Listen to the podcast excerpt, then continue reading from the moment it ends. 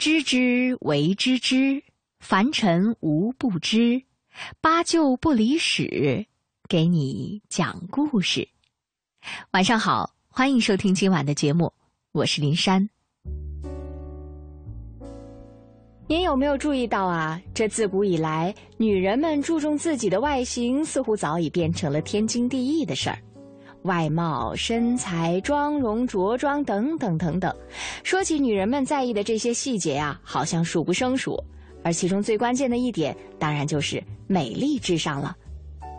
虽然时尚流行不停的在变化，但是对于美的追求永远都没有改变。还记得吗？在以前的节目当中啊，我们曾经为大家介绍过女性流行时尚的一种变迁，而今天，我们就关注另外一半儿，来说说这须眉不让巾帼的男性流行变迁。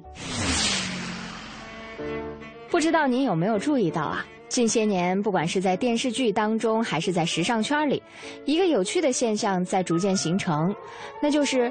不光是女人们在关注这个时尚流行的发展，之前一直被人们认为是豪迈粗犷的男人们，也开始在意起了自己的身材，还有外形甚至容貌的保养。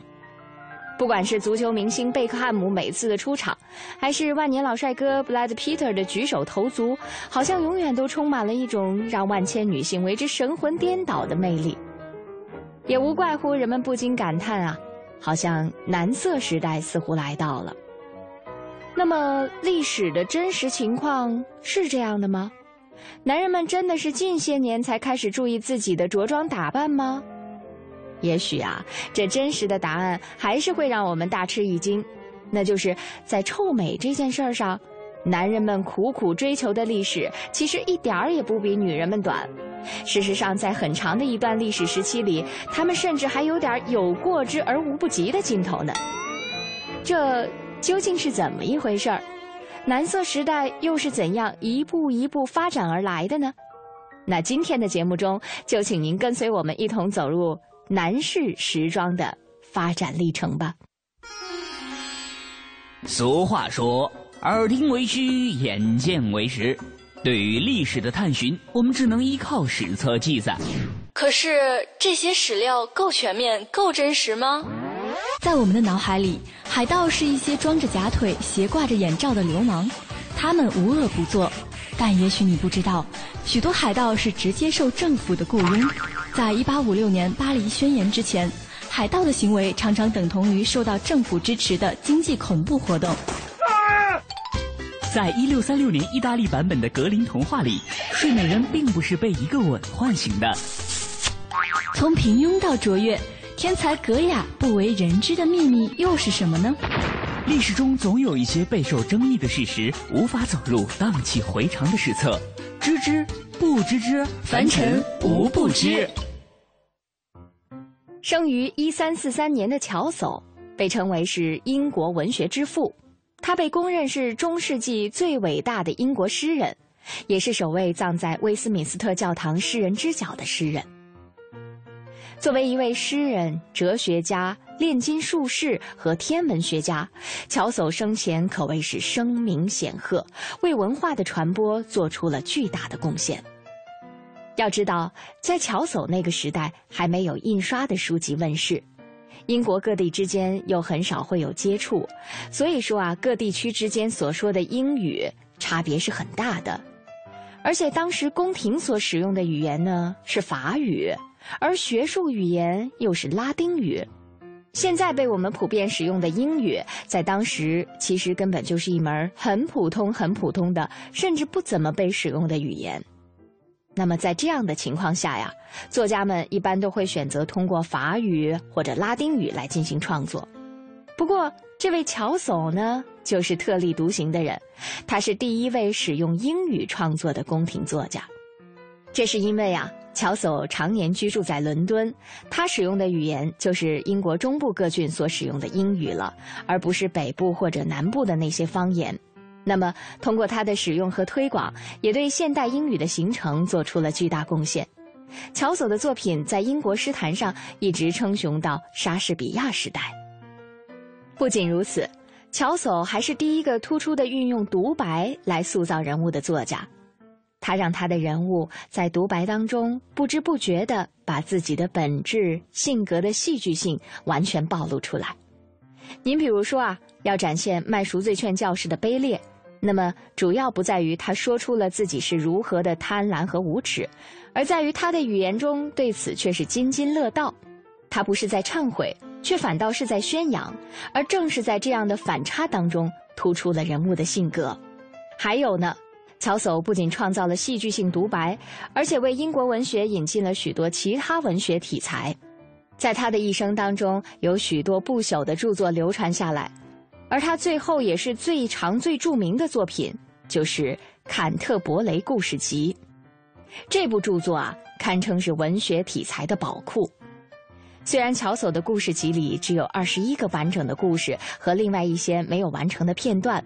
但是他们却包括了当时欧洲的大多数文学题材，例如说骑士故事、市井故事、悲剧故事、喜剧故事、传奇、圣徒传、历史传说、宗教奇迹故事、动物寓言、宗教寓意故事，还有布道词等等。而其中几乎每一个故事都是从当时的社会现实中进行的创作，也都反映了当时社会的真实风气。不过听到这儿，可能有听众朋友会说了：“哎，是不是跑题儿了？我们今天不是要说男性时装的发展历程吗？怎么跑到介绍英国文学上去了？” 您可别着急，我们说到的乔叟和他这本《坎特伯雷故事集》当中啊，就有关于一个须眉不让巾帼的男人时装的故事。所以，接下来就让我们来听故事吧。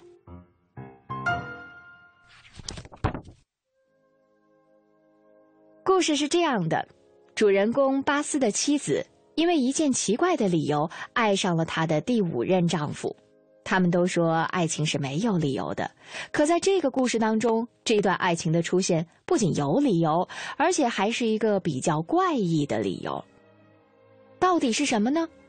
那就是啊，这位女士看见，当她的第五任丈夫跟着她的第四任丈夫的棺木后面走的时候，她显露出来的脚和腿是那么干净，那么好看。于是，爱神之箭就立刻射中了这位太太多愁善感的心。也许您会觉得。哟，这位太太的审美是不是有点另类呀？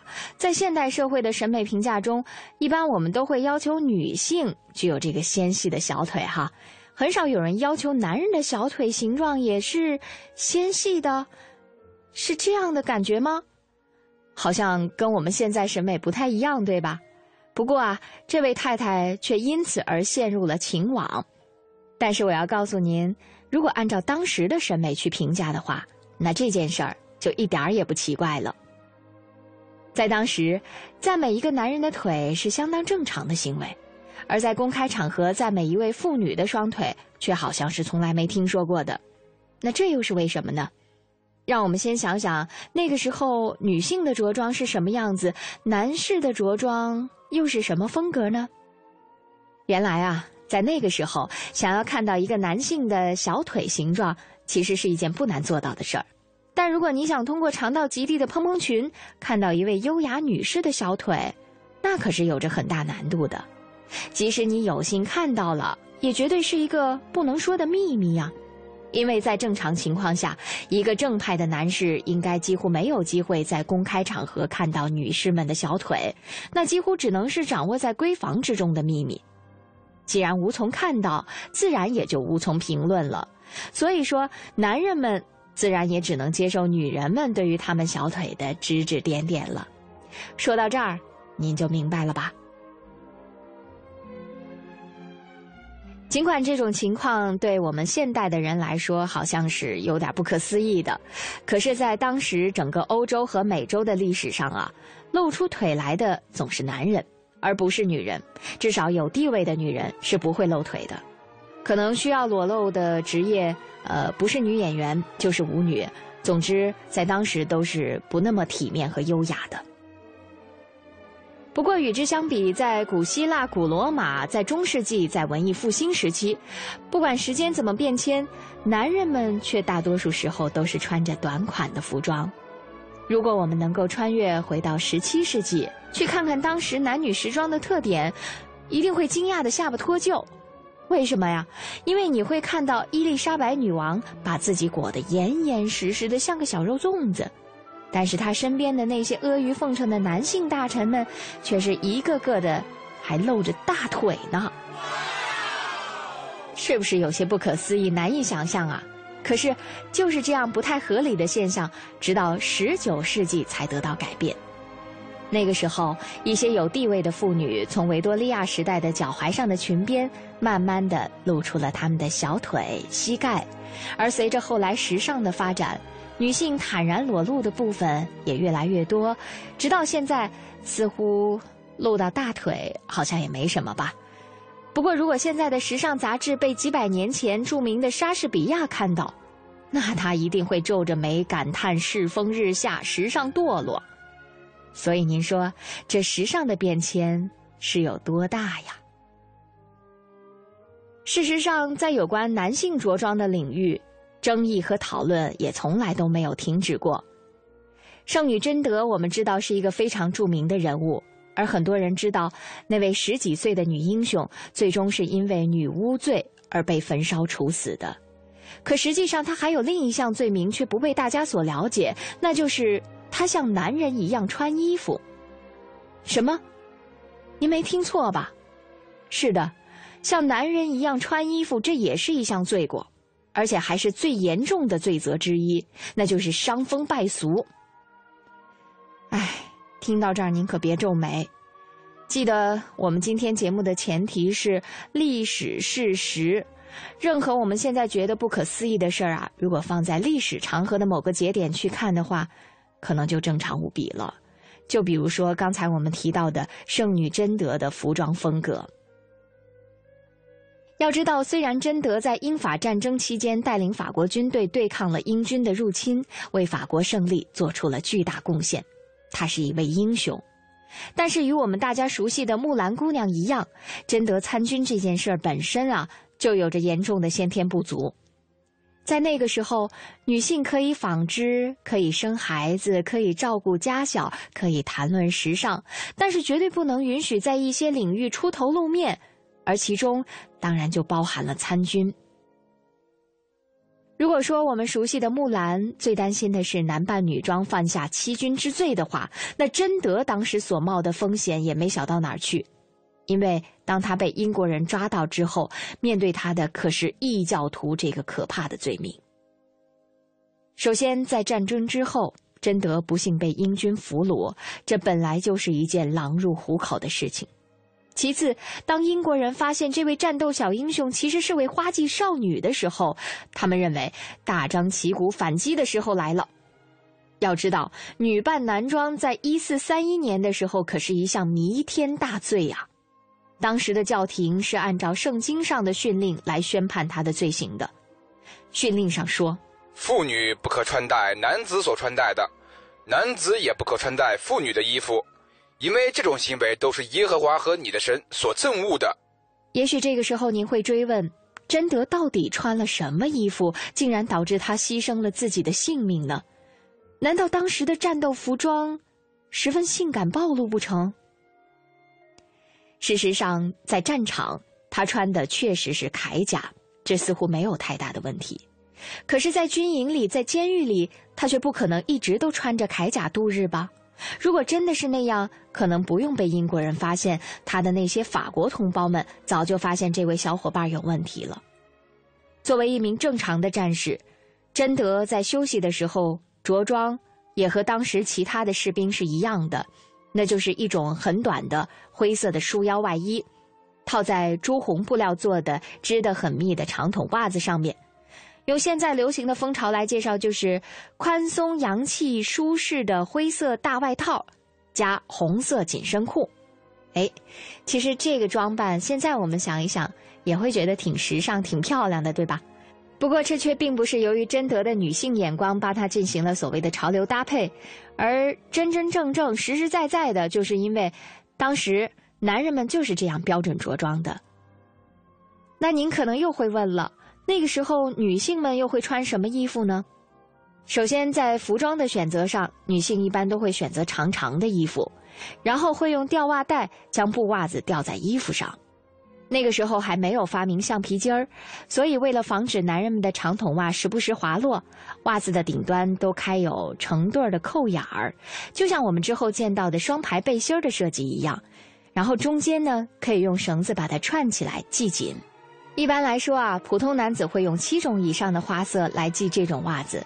那当时贞德虽然是违规加入了军队，但是他却非常在意自己的名誉，所以为了安全起见，他用了二十种绳子来扎紧自己的袜子，而且每根绳子都系得非常紧。所以在这里，我们不得不说，鉴于当时女性还没有穿着内裤的习惯，所以虽然贞德选择了男士服装，但事实上从着装的严密性上来说，他其实是把自己裹得更严实了。由于贞德非常在意自己的名誉，以至于后来当他需要面临周围成百上千号男人围绕的时候，他甚至有很强的不安全感。他曾经说，在监狱里没有紧身的袜子，他感到很不安全，觉得自己好像没有了保护，因此很有可能遭到英国守卫们的侵犯。但是。不管贞德是出于什么样的考虑从军，也不管他是如何爱惜和保护着自己的名誉，对于教会来说，犯规就是犯规，惩罚是一定要进行的。最终，贞德挨打不过，招认了许多罪行，并等待着得到宽恕。跟事先说好的一样，他穿上了成套的衣服。当天晚上，他与五名英国守卫一起在监狱的房间里度过，等待教廷的处理。然而到了早晨，他又换上了他的紧身衣，也就是男人才能穿的那种衣服。这无疑对教廷官员们发出了信号，那就是自己已经反悔了，忏悔和宽恕的交易不做了。不管结局如何，贞德最终决心抗争到底，接受自己的命运。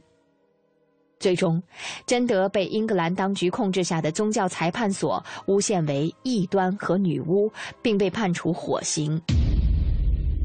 当时他年仅十九岁。行刑的那一天，捉拿他的人给他套上了一身长袍，然后又给他戴上锥形异端帽，让他饱受羞辱，最后将他活活烧死了。贞德没有说出自己最后的话。反而发出了大声的嘲笑，他嘲笑愚昧的教会，嘲笑那些无法从精神上战胜他的人们。虽然他为自己的选择付出了生命的代价，但是没有人会忘记，正是这个违反社会规范、喜欢穿不同服装的人，在关键时刻拯救了自己的国家。好了，说完圣女贞德。好像话题有些沉重哈，那接下来我们稍微换一下气氛，去看看男性时装流行的时候有哪些好玩的风潮。现在我们常说，女性的服饰上通常会有很多繁复的装饰，但是曾经在历史中啊，男人们服装上的零碎也一点都不少。当伟大的文学泰斗莎士比亚像巨人一样行走在英国舞台上的时候，他的许多同胞，特别是年老的一些人，都在他们屁股后面的衣褶上别有一种像衬垫儿一样的荷包装饰。事实上，在很长的一段时间里，那就是人们所流行的时尚风潮。想象一下，屁股后面垫得高高的，会是什么样呢？您可别笑。这可是真的。如果我们翻看巴德的《无所事事》，就会发现，其中啊描绘了这样一个任务：说他急于回忆他当时看到的一幅赫克留斯的挂毯画，而他的荷包好像跟他的棍棒一样重。虽然说有的时候这时尚的风潮总会让咱们抓不着头脑吧，但荷包也成了最炫流行风，是不是有点太 over 了？别惊讶，其实，在一四五零年到一五五零年这一百多年里，荷包可是一直都非常流行的。这种风潮甚至流行到了莎士比亚时代。我们说了这么多，可能有些听众朋友会纳闷了：老说荷包，荷包，这荷包到底是什么东西啊？它来自何方呢？要说起荷包的演变历史，那咱们就得从中世纪晚期的紧身裤风潮开始说起了。那个时候，欧洲的男人们开始穿紧身裤。不仅如此，那些吊得很高的双排套或者叫夹克也开始越来越短了。这在当时其实也是一件很怪的事儿，就像我们今天有点看不惯女孩子们穿过于短的裙子一样。当时的人们呀，其实对于男人们穿过短的外套还有过紧的裤子也是有点反感的。但是这种反感却无法抵抗住男人们盲目的潮流风尚，那种风气流行的是如此之快，以至于宗教法庭都有点扛不住了。于是后来就出现了一个法令，就是只要穿着外套的长度，在他直立的时候不足以盖住其私处和屁股的人，都要接受二十先令的罚款。当然，如果你有爵位的保护，那就另说了。但如果你既没有爵位的名头，又爱如此明骚乱穿衣的话，那当然就是罚款没商量了。不过，就像现在的女性们对于美丽执着的追求一样，一切事情只要在潮流面前，似乎都显得无足轻重了。在当时男人们的眼里，为了能够更加潇洒，一切都是值得的。于是，这罚款显然没有起作用，而训令则更是不奏效了。所以啊，教会只能最终命令人们在关键部位前面必须再穿点什么东西。于是到了这个时候。荷包终于出现了，怎么样？听起来是不是让人有那么点哭笑不得呢？一开始荷包的出现只不过是想做成某种随意的装饰品，用来遮挡不雅的，可后来它竟然能发展成为一种极为隆重的服饰潮流。哎，这还真的只能说是美丽面前，理智为零了。您正在收听的是。八九不离十，一段好听的歌曲之后，精彩继续。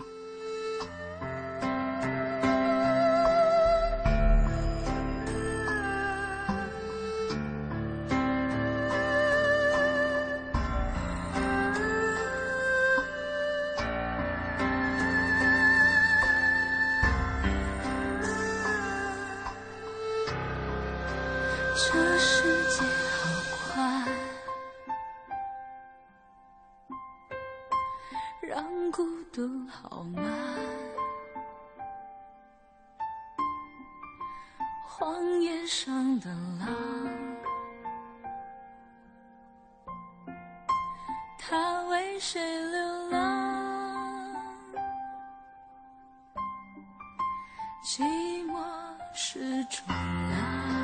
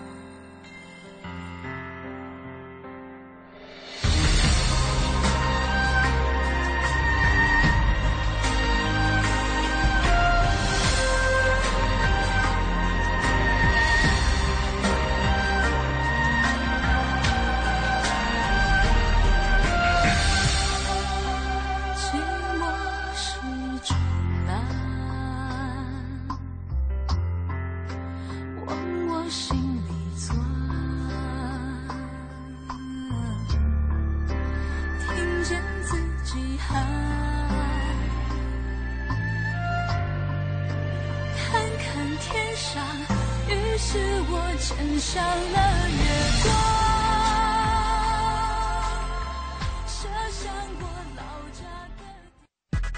听说凡尘工作室开通微博了，不但可以和节目组及时互动，还能提前看到节目预告呢。哦，真的吗？快告诉我怎么做。嘘，我只告诉你一个人，听好了。拒绝复杂搜索，不用思考揣测。我们不是神秘派，我们是凡尘工作室。现在就登录新浪和腾讯微博，输入“凡尘工作室”，或者在搜索栏直接输入“凡尘工作室”的汉语拼音，即可找到我们。非凡的凡加清晨的晨，凡尘工作室一搜搞定。凡尘工作室，让艺术的快乐伴您轻松每一天。欧度照明，对，就是欧度照明，全国招商零二零三九九三五九八八。我是赵薇，厨房电器我选万和，热水器我更选万和。联邦三十年，中国好家具，联邦家私，中国家具领导品牌。您也许在北京已经小有成就，但想让投资收入合理化；您也许在上海已经成家立业，但想让家人过得更好。您也许在广州已经打拼多年，但想让生活更加悠闲一点。无论您在哪里，您内心都在渴望拥有更好的财富保障。现在很多人都在尝试新的投资，有一种很流行的投资品种叫现货白银，它可以让你的闲钱活起来，工作投资两不误。感兴趣，请发送短信八零八到幺二幺幺四了解一下。现货白银，只看一根 K 线图，二十二小时随时交易，操作起来很轻松。请发送短信八零八到幺二幺幺四，免费开户做白银。发送八零八到幺二幺幺四做白银，帮您梦想成真。投资风险需谨慎。中国广播音像出版社隆重推出的《中国广播经典系列朗诵 CD 光盘》，既有夏青朗诵的唐诗三百首，也有方明的播音作品专辑，还有集合齐越、葛兰、雅坤、于芳、姚科等中央人民广播电台老中青三代播音员精心演绎的配乐朗诵光盘、中外名篇经典诵读和红色经典作品朗诵。朗诵作品风格多样，赏心悦耳，是中国朗诵艺术的优秀典范。产品均随碟附有作品原文，是学习、欣赏和正音的难得佳品。欢迎登录中国广播网查询，咨询电话：零幺零八六零九二五幺幺，零幺零八六零九二五幺幺。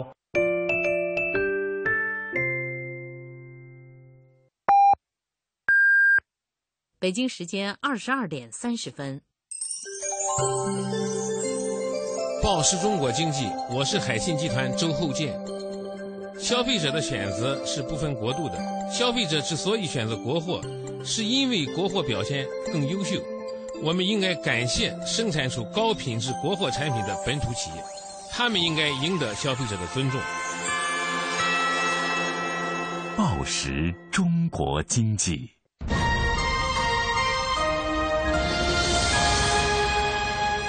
济之声，进一步的声音。经济之声，这里是中央人民广播电台经济之声。每当夜晚来临的时候，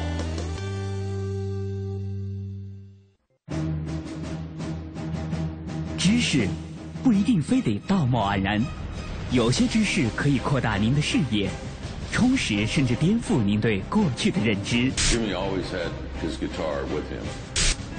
如果有人力排众议的捡起历史的意识，你可能会看到一个更完整的历史。五花八门的故事，让旧知与新知水乳交融。知之不知之，凡尘无不知。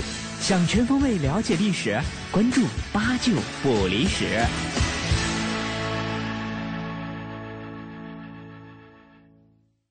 欢迎继续收听《八九不离十》，我是林珊。在前面的节目中啊，我们为您介绍了曾经非常流行的一种事物——荷包是怎么出现的。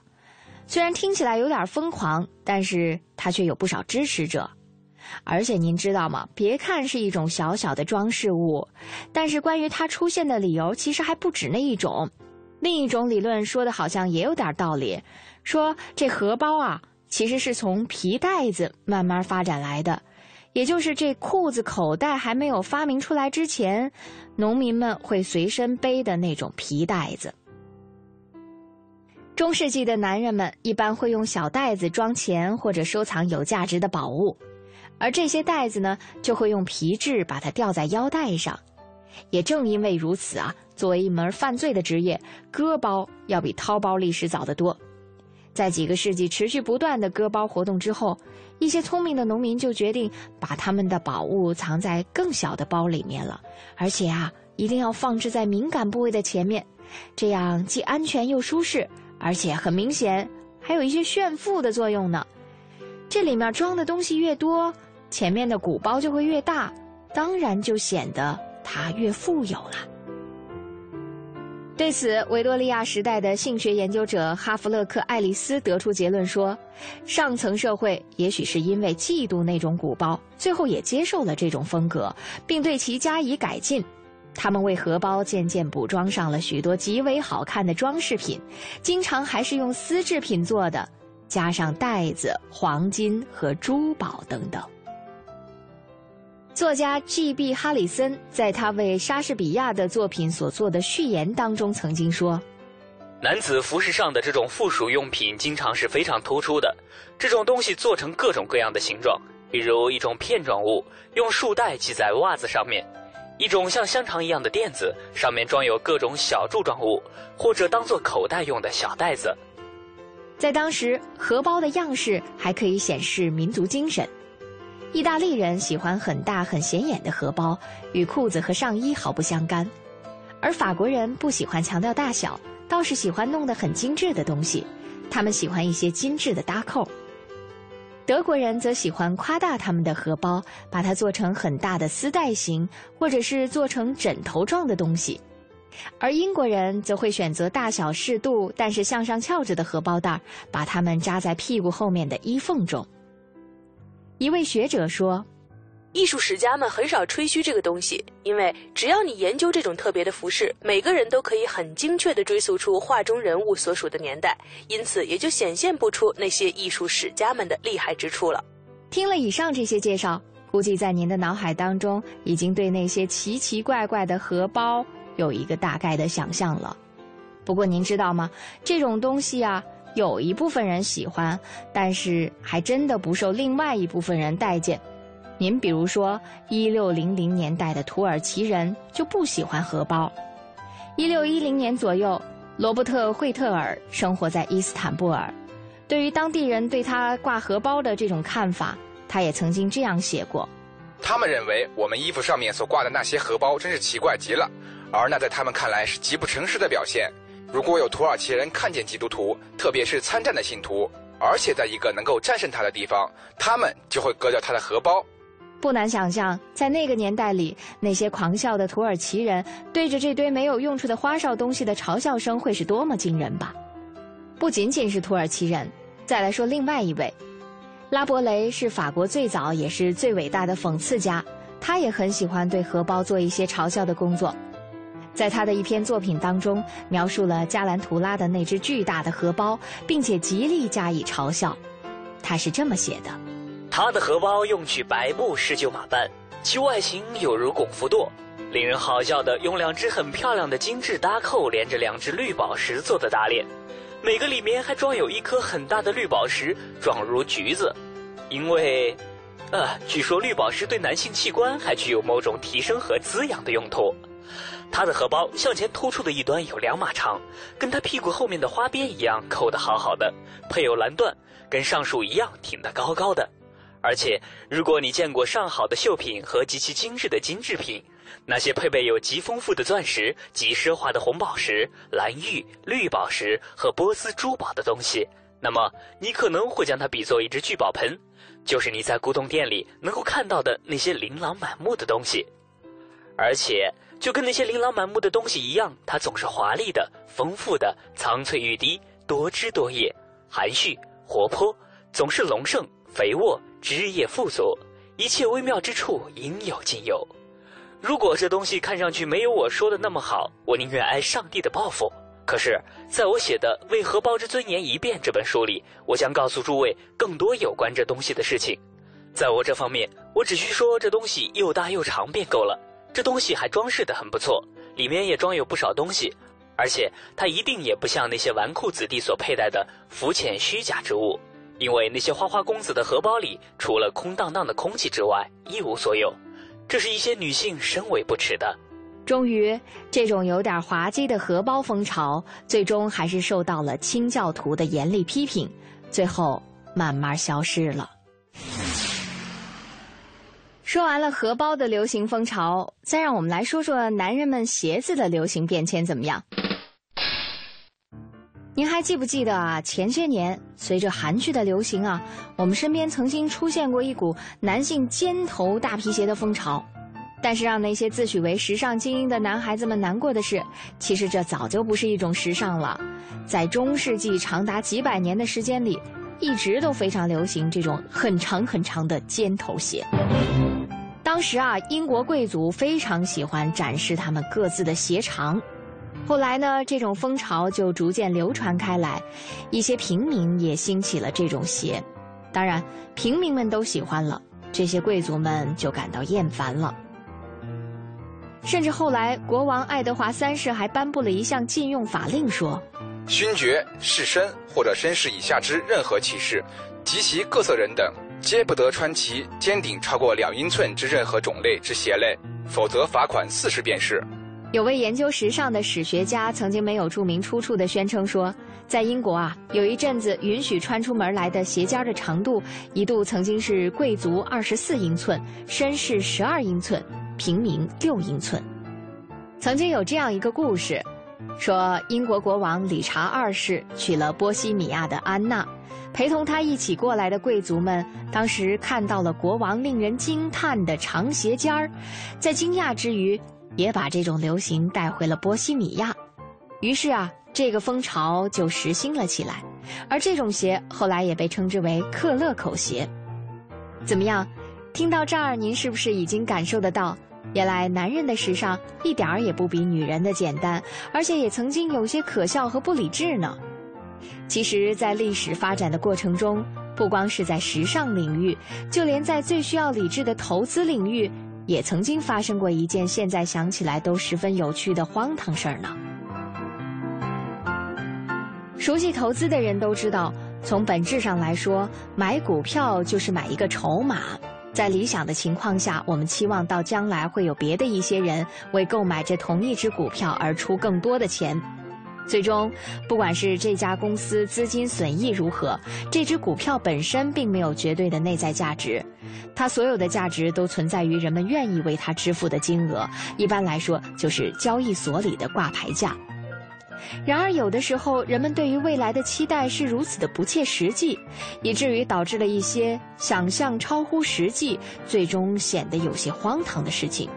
就比如投机生意当中历时最长的那一段疯狂活动——郁金香热。在17世纪早期，头脑处于正常水平的荷兰人开始以高于珠宝甚至艺术品的价格叫卖郁金香。在那个时候，没有哪一位富有的东家召开晚宴之前不拿出自己最为珍贵的郁金香品种向他的客人们展示。郁金香是一种很容易产生变化的花种，比其他的花都更容易产生一些小小的变化。比如说，它会出现微小的色差，而这本身其实就是郁金香不太容易培育的难点。不过，荷兰人啊却开始了彼此竞争，他们希望能够发现和展示全套的色调变化，就好像是孔雀开屏一样。所以在这样一个以商为重的富裕国家。中产阶级很快也就染上了这种郁金香热病，最后这种惜花热潮竟然演变成了一场对于郁金香球茎的竞价战争。因为供应短缺而出现的一些适度的价格波动，后来也变成了公开的股票交易。郁金香球的价格开始被标到阿姆斯特丹、罗特丹、阿勒伊姆、雷登交易所的挂牌价上。后来有一阵子，甚至还传到了巴黎和伦敦。在一六三五年，有个人愿意出十二公顷的闹市地产，以换取一只特种郁金香球，因为整个荷兰只有两颗这样的郁金香球，而另一位商人则愿意出四头肥牛、八只猪、两箱红酒、四箱啤酒、一千磅奶酪和更多的东西，以换取一种名叫“总督”的郁金香球。所以在这种有些不正常的投资热情下，郁金香的价格在不断的攀升。最后，直到一六三六年，一位已经为人所淡忘的荷兰人首先清醒了过来，并且拒绝支付原先约定的价格。这一下，市场的信心开始动摇了，于是价格终于出现了下滑。查尔斯·马凯在《惊人的幻觉与大众的疯狂》一书中这样说。相当多的人已经倾其毕生家当换了几颗郁金香球，一些殷实之家一夜成了乞丐，许多富有家族的子弟眼看着祖上传下的财富和家产，一夜之间因为偿债而变成废墟。至此，这场关于郁金香投资的闹剧才真正收场。回头看一看，似乎是投机分子造成了郁金香热的兴起。但如果我们真正静下心来思考，其实一次次滑稽的时尚流行和投资狂热的兴起，原因都只有一个，那就是浮躁的内心和虚荣的心理。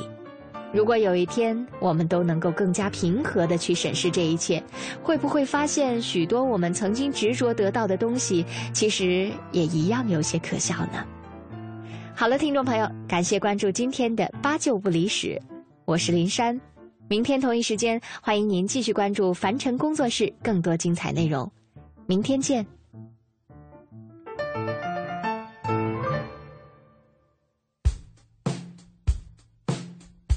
本节目由凡尘工作室策划制作，总策划王小晨，执行策划张明远、林珊，制作人王瑞南。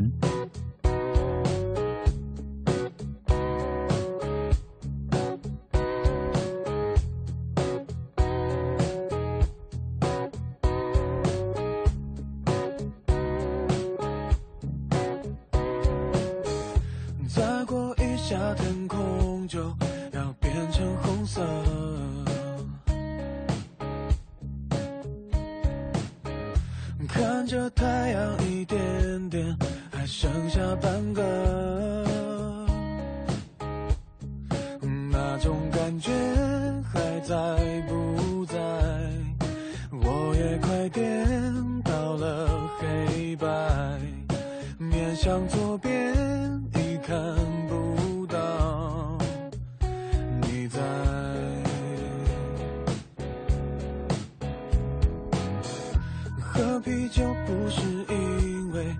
吵了过后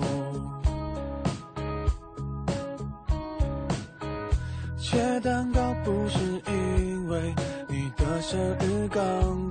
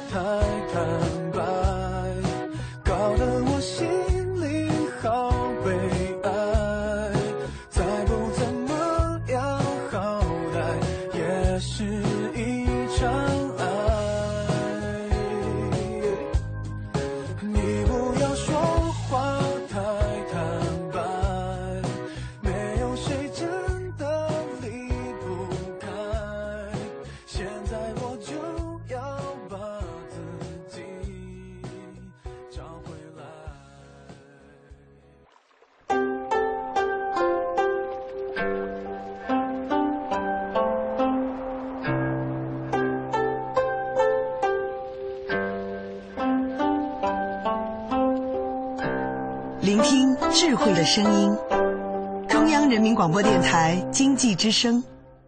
进一步的声音经济之声。您即将收听到的是《非常科学》，探索发现，聚焦科技瞬间，感悟新知，记录地球故事。零距离破译人类生存奥秘，跨时空探索宇宙恒有之谜。非常科学，不一样的视角，的视角，不一样的科学。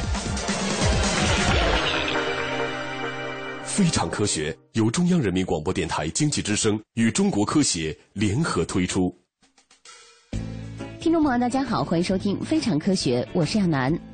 在上一期节目当中，我们盘点了2013年十大太空故事中的后四名。今天的《非常科学》，我们将继续为太空丰收年的好故事来一一揭榜。第六名，开普勒十零。二零零九年三月六日，开普勒空间望远镜发射升空，旨在去寻找太阳系外的类地行星。在近四年的时间里，他一直凝视着约十六万颗恒星，来探测它们亮度微小的降低。这些亮度的微小降低，可能是由于一颗行星从它们前方经过，遮挡了它的光线所造成的。这也就是零星事件。在开普勒的数据当中，科学家们已经发现了大约三千五百颗行星候选体，到目前为止已经确认了一百五十六颗行星。遗憾的是，开普勒所收集的数据并不足以提供更多有关太阳系外行星的深层次信息。二零一二年七月，它的四个反应轮中有一个失灵，反应轮至关重要，正是它保持着开普勒的精确指向。使用三个反应轮仍能让开普勒始终对准同一天区，但二零一三年五月，又一个反应轮失灵了。开普勒的科学家试图修复一个失灵的反应轮，但无济于事。二零一三年八月十五日，科学家们宣布开普勒发现太阳系外行星的时日已经结束，他们正在考虑把它用于其他研究。在开普勒失灵之前，天文学家们已经在他的数据中发现了多行星系统和地球大小的行星。他们还对所观测的恒星有了更多的了解。恒星亮度的变化并不一定都源自行星对它的遮挡，恒星黑子、恒星耀斑以及恒星内部的脉动也会导致其辐射的变化。利用开普勒的数据，通过研究这些震荡，科学家们测定了数千颗恒星的年龄和大小。科学家们至少需要三次亮度降低，才能将其视为拥有行星的候选恒星。因此，如果有一颗地球大小的行星，在其表面可以有液态水存在的距离上环绕一颗类太阳恒星转动的话，将至少需要三个地球年的数据来看到三次零星事件。开普勒的数据中仍有半数尚未被分析，许多行星可能还隐藏在其中。所以，尽管开普勒已经无法再收集太阳系外行星的数据，但这并不意味着来自开普勒的发现就会戛然而止。第五名，彗星照亮夜空。人人都喜欢明亮的彗星，它在天空中会造就出梦幻般的景象，让整个世界为之敬畏。并为研究早期太阳系提供了一个实验室。相比于任何天体，彗星能够更加有效地激发起大众对于天文学的兴趣。这也使得在2013年出现的两颗明亮的彗星，成为了全世界人们竞相观看的目标。虽然光科彗星被誉为2013年的年度彗星，但占据2013年春季头条的却是另一颗彗星。它就是由全景巡天望远镜和快速反应系统在2011年6月5日到6日发现的泛星彗星。2013年3月10日，该彗星从距离太阳4500万千米处飞过，当时南半球的观星者有着比北半球更好的视角。泛星彗星的亮度最高达到了0.6等。网络上彗星会增亮到满月程度的报道很快不胫而走。然而，在它冲日前一个月，预测表明它的亮度将会达到负七点八等。虽然赶不上满月，但仍将是黄昏天空中壮观的景象。这颗彗星此前从来没有接近过太阳，因此当时没有人知道它将会如何表现。它有可能会被太阳的引力瓦解，也许会奉上更加令人印象深刻的表演。第四名。好奇号发现曾经宜居的火星环境。从工程上讲，二零一二年八月六日，好奇号火星车登陆火星表面是一件非常复杂的事情。降落到这颗红色行星之上，本身就是一个令人印象深刻的壮举。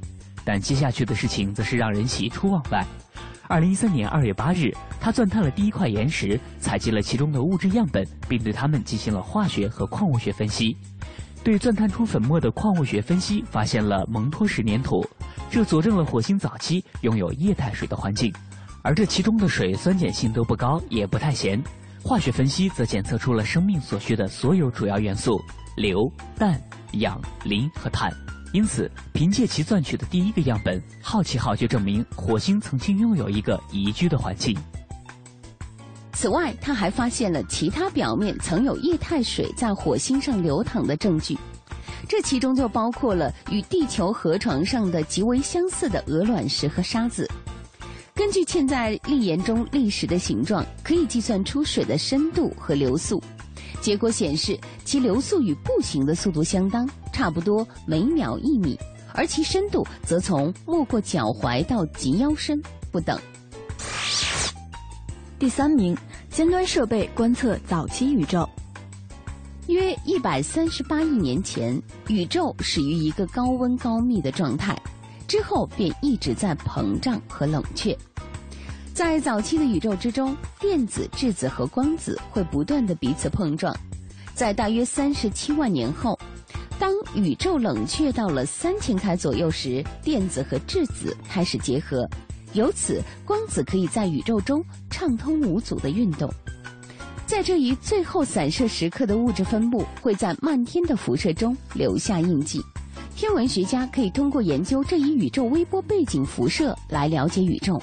因为它是在光与物质分离时所形成的。几十年来，科学家们一直在分析宇宙微波背景这个宝库。每一架新的望远镜都告诉我们更多的有关宇宙的细节。已运转近七年的南极望远镜正在寻找偏振信号。它于二零一三年七月二十二日宣布，在宇宙微波背景中发现了因引力透镜而导致的闭目偏振。虽然这并非是天文学家们一直在寻找的暴胀所留下的印记，但它仍然是这个研究领域一个重要的里程碑。它表明，科学家们正在越来越深入地了解宇宙微波背景。第二名，超新星加速宇宙线。一九一二年，物理学家赫斯乘坐气球飞到五千三百五十米的高空，他发现，在这一高度上的辐射比三千米高的地方增加了四倍。这些宇宙辐射来自四面八方，在过去的几十年中，科学家们已经知道，宇宙线中的百分之九十是高能质子，电子和原子核则占据了其他的百分之十。然而，要找到这些粒子的源头，并搞清楚它们令人难以置信的能量来源，则非常困难。二零一三年二月，天文学家们宣布发现了这些特定能量的辐射，从而证明超新星就是宇宙线的源头。那么，超新星遗迹是如何把粒子加速到如此高的速度的呢？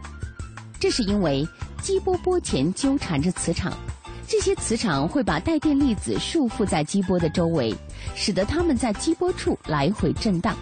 每一次的震荡都会使它们获得一点点的能量，如此往复几千年之后，他们最终获得了足够的能量，进而逃逸，开始在银河系中传播，最终成为了宇宙线。第一名，俄罗斯上空百年一遇的火流星爆炸。二零一三年二月十五日上午的九点二十二分，俄罗斯车里亚宾斯克的宁静被骤然打破。就在此时，有一颗直径十七到十八米的流星闯进了地球大气层。地球大气层的摩擦使之减速并升温，让它变成了一个发光的火球。大约三十五秒钟之后，这颗流星在海拔高度为二十三千米处发生了爆炸，它所产生的冲击波震碎了窗户，触发了汽车报警器，并且吓坏了地面上的数十万人。它所产生的碎片使得约一千人受伤，所幸没有致命。这一流星体沿着太阳的方向，以较小的十四度角进入到地球大气之中，因此几乎不可能事先进行预警。它爆炸所释放的能量相当于四十四万吨 TNT 炸药，其碎片则散落在几十平方公里的范围之内。对这些碎片进行分析显示，它属于球粒陨石，是落到地球上最常见的陨石类型。尽管2013年2月15日发生的这一事件非常轰动，但这并不是它被选为这份榜单头名的原因。相反，这一流星爆炸事件提醒了我们所有的人：地球在宇宙中并不是孤立的，地球一直在与小天体发生着碰撞，有时会是像房子那么大的天体，就像2013年的这一次，它会造成显著的破坏。如果来犯的天体更大，那么破坏则会更为严重。这也正是天文学家们想对直径超过一百四十米的近地天体登记造册的原因。但是阳光会遮蔽位于它们附近的小天体。车里亚宾斯克流星事件表明，人类需要更好的方法来发现和编目近地天体，并做好应对的预案。美国宇航局计划在二零二三年前往一颗小行星。对其进行采样，并将样品送回地球。此后，他还公布了一个小行星俘获任务。该任务的目的是在2020年前发射一个探测器，它将捕捉一颗直径7到10米的小行星，并将其运送到月球轨道。在那里，宇航员可以对它进行取样探测。这一项目不仅将激励新的载人航天技术，还将为改变近地天体的轨迹提供重要的信息。好了，到这里我们今天的非常科学要暂时告一段落了。主持人亚楠代表编辑制作，感谢大家的收听，并诚邀您明天同一时间继续关注。